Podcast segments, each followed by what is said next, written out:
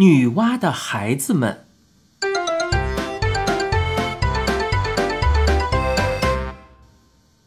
怪老头可不是那种让徒弟替他卖命的师傅，他抢到我前头，直往树林里走。里头果然藏着人。怪老头刚走进树林几步，树顶上就跃下一个赤身露体的大个子。那个家伙分明打算直扑在怪老头身上，把他砸倒。我还没喊出“当心”来，那个家伙已经以迅雷不及掩耳之势扑到怪老头的头顶上。怪老头毕竟不是等闲之辈啊，他好像头顶上也长着眼睛，闪电般的一挪身，那家伙扑空了，砰的一声摔在地上。又马上直起身来，回避去抓怪老头。怪老头一躬身，姿态优美的给他来了一个扫堂腿。没料到那一腿扫到那家伙下盘，那个家伙竟然纹丝没动。与此同时，他的长臂已经抓到怪老头身上，把他倒剪双臂提起，像抓起一只小鸡儿一样。我原以为怪老头的扫堂腿肯定把那个对手撂个跟头，所以站住呆看。此时才想起上去支援，又忘了黄雀在后。我刚要冲出一步，就有一只强有力的大手扼住我的后颈，把我提得双脚离地。一时间我喘不过气来，两腿陡然的在空中乱蹬。幸好这人动作麻利的用一根细藤条捆住我的手脚，把我丢在地上。我喘着大气儿，扭头看看怪老头，他也白费力气的翻滚着尖叫着。怪老头从来是摆布别人的，他什么时候受过这个呀？两个家伙都比我们高出一头啊，而且全身肌肉发达，他们一丝儿不挂。可以一眼就看清楚，他们显然对自己的战果十分满意，互相看着，咧开大嘴巴傻笑。怪老头镇定下来，没安好气儿的冲他们喊道：“我们没钱。”两个家伙互望一眼，好像不明白怪老头的意思。其中那个圆脑袋问：“钱？什么钱？”怪老头反问他。那你们拦路打劫是图什么呀？另外那个尖脑袋的回答：“我们饿了。”怪老头说：“我们也没带干粮啊，本想看看海就回去，谁知道会耽搁这么长时间呀？”两个人互望一眼，好像也不懂干粮是什么意思。我解释说：“干粮就是吃的东西。”尖脑袋乐了，你们就是吃的东西吗？我吃了一惊，这未免也太过分了。晚报上老有拦路打劫的新闻，可我还从来没有听说过拦路打劫是为了吃他们。尖脑袋跨上一步，提起我说道：“这个是我抓住的。”圆脑袋抢上来，劈手把我夺过去。这个归我。我跟怪老头一般高，但是比他胖。看来他们说要吃我们，并不是开玩笑啊！尖脑袋失去猎物，十分恼火。他冲上来，兜头一拳呐，把圆脑袋打了个仰面朝天。我也从他手里掉下来，尖脑袋又骑到圆脑袋的肚子上，擂鼓一般，咚咚咚咚，往他胸膛上猛击。捆在地上的怪老头喊道：“打打打他脑袋！”尖脑袋还真听话呀，立即把目标转向对手的头，狠揍起来。怪老头又喊道：“哎，往往鼻子上打呀！”尖脑袋照着对手的鼻子使劲给了一拳，圆脑袋顿时鼻子开花，鲜血四溢呀。尖脑袋很欣赏怪老头支的招。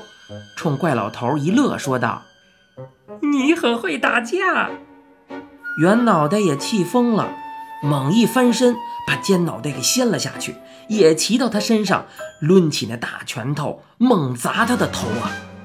怪老头倒是谁也不偏袒，他又给袁脑袋出主意：“哎，你掐他脖子呀，往死里掐！”袁脑袋准是觉得这主意不错，用双手扼住对手的脖子不放，还咬牙切齿的用力往下压。尖脑袋让他掐得直翻白眼儿，他挣扎一番，到底又翻了过来，把圆脑袋压到底下。两个勇士为了争夺我，进行了一场殊死的搏斗。他们一会儿在地上翻滚，一会儿又都站起来，拳打脚踢。我趁他们厮杀的时候搞小动作，不论他们谁胜了，我都要给他们当点心。我不能失掉这个转瞬即逝的宝贵机会。还不错。捆住我的藤条虽然箍得很紧，但它僵硬，到底不像绳子那样紧贴肌肤。我终于抽出一只手来，接着把另一只手和两脚也抽了出来。我绝不是那两个家伙的对手啊，所以在没有必胜把握的时候，不可以轻举妄动。我用眼睛搜寻四周，指望着找出一件武器，比方说一根木棒。或者一块石头，但是四周的草地上除了四个因为熟透而落下的红果子，什么都没有。只是我近旁有一处没有长草，露着一片沙子，必要时也只能用那玩意儿当武器了。尖脑袋不知什么时候已经把圆脑袋打趴下了，他还在左一脚右一脚。照准侧身躺在地上的对手肚子猛踢呀，似乎决心要把他踢死。他的对手呻吟着叫了起来：“我我服了，呃，那个那个肥的归你好了。”尖脑袋还没有完全失掉大将风度，他停住脚，把对手扶起来，然后径直朝我走来。这个时候，我听见怪老头说。你们俩有多大的肚子呀？有一个还不够你们吃的。他正在跟走向他的那个圆脑袋说话，接着他又转向我面前的那个尖脑袋说道：“哎哎哎，跟你们商量一下，一个就够你们两个饱餐一顿的了。你们准没有电冰箱，每人剩下半个，下顿吃就不新鲜了。我呀，建议你们坚持一个吃。”留下个活的，下顿再说嘛。他还提出了个具体方案，就先吃它。它呀，不光肥，还细皮嫩肉的，到嘴里就化。哎呦，我可不灵啊，肉太老，吃着净塞牙。圆脑袋点着头说：“嗯嗯嗯，这个办法不错。”尖脑袋却说道。呸！滚你的蛋！说着，他跨上了一步，撩开我的 T 恤衫。那一边，圆脑袋大概也在照此办理，因为我们听见他们牢骚说道：“哎呀，真麻烦呐，还用套子套起来。”怪老头回答道：“这叫衣服，你们光着屁股也不准别人穿衣服呀。”尖脑袋盯着我的肚皮，呲出白牙齿，口水也流了下来。哎呀，看样子他马上就要下嘴了。那一边的怪老头却首先大叫起来：“哎，你打算就这么吃啊？哎，脏不脏啊？我可一个礼拜没洗澡了呀！”尖脑袋不由得扭过头去看。我趁着机会伸出胳膊抓起一把沙子，等他转回头来，照着他的脸用力的扬了上去。唰！尖脑袋大叫一声，啊！双手捂住眼睛。接下来发生了我完全料想不到的事儿，那个大家伙竟然像幼儿园的娃娃一样哇哇的哭了起来，还尖叫着：“妈妈！”妈妈，快来呀！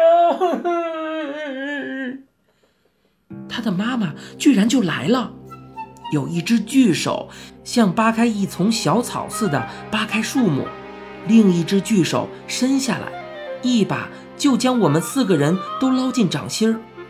那种突然腾空而起又突然降下的滋味真不好受啊！所幸那只大手相当柔软，握的也并不算紧。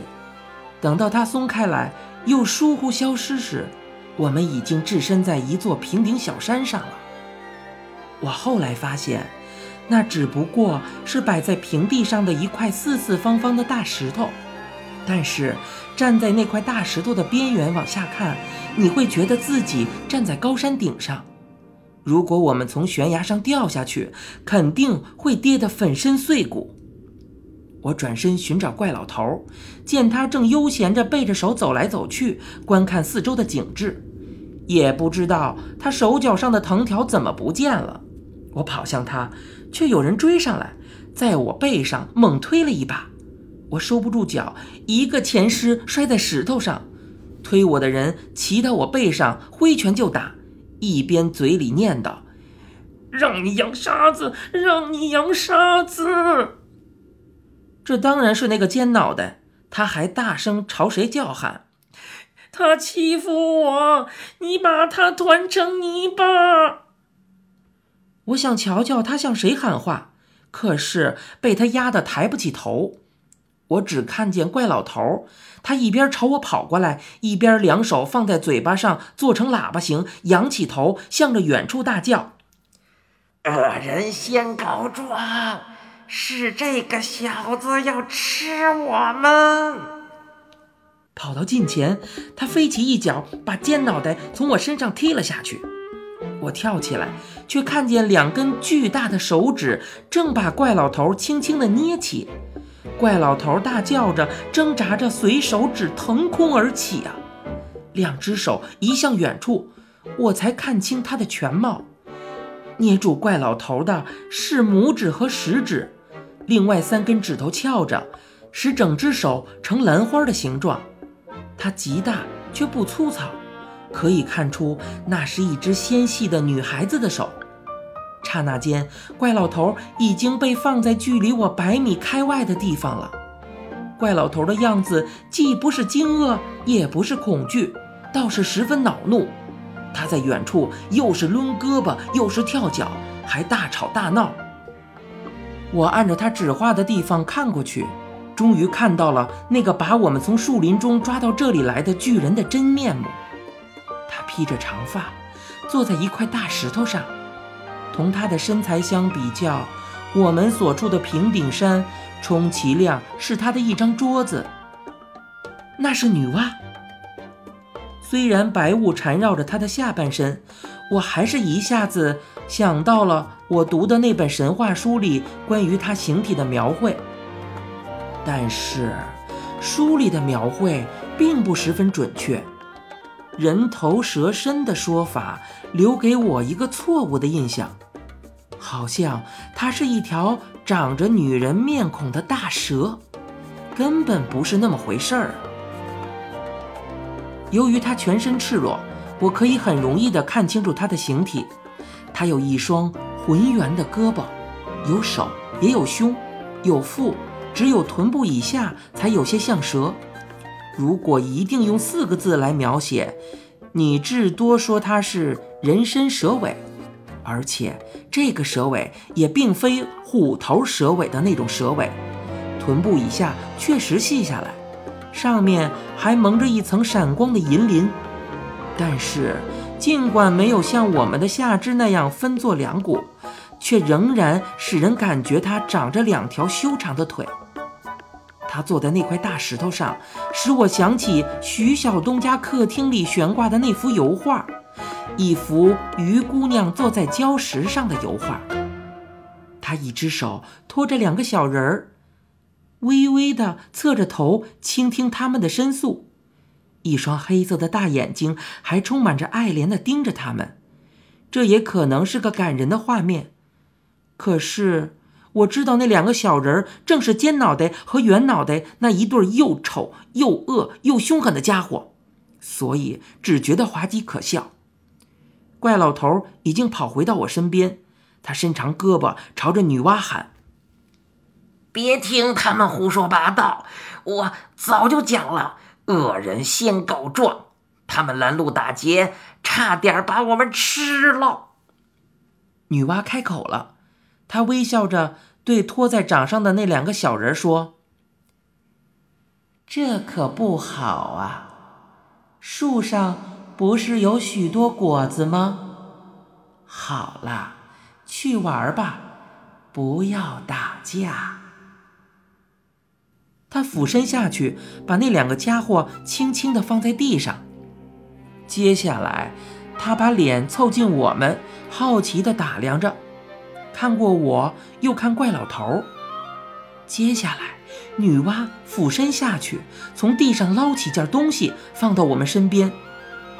那是个人，但既不是圆脑袋，也不是尖脑袋。他把那个人和怪老头并肩摆在一起，看看这个。又看看那个，再接下来发生了一件对怪老头来说十分可怕的事。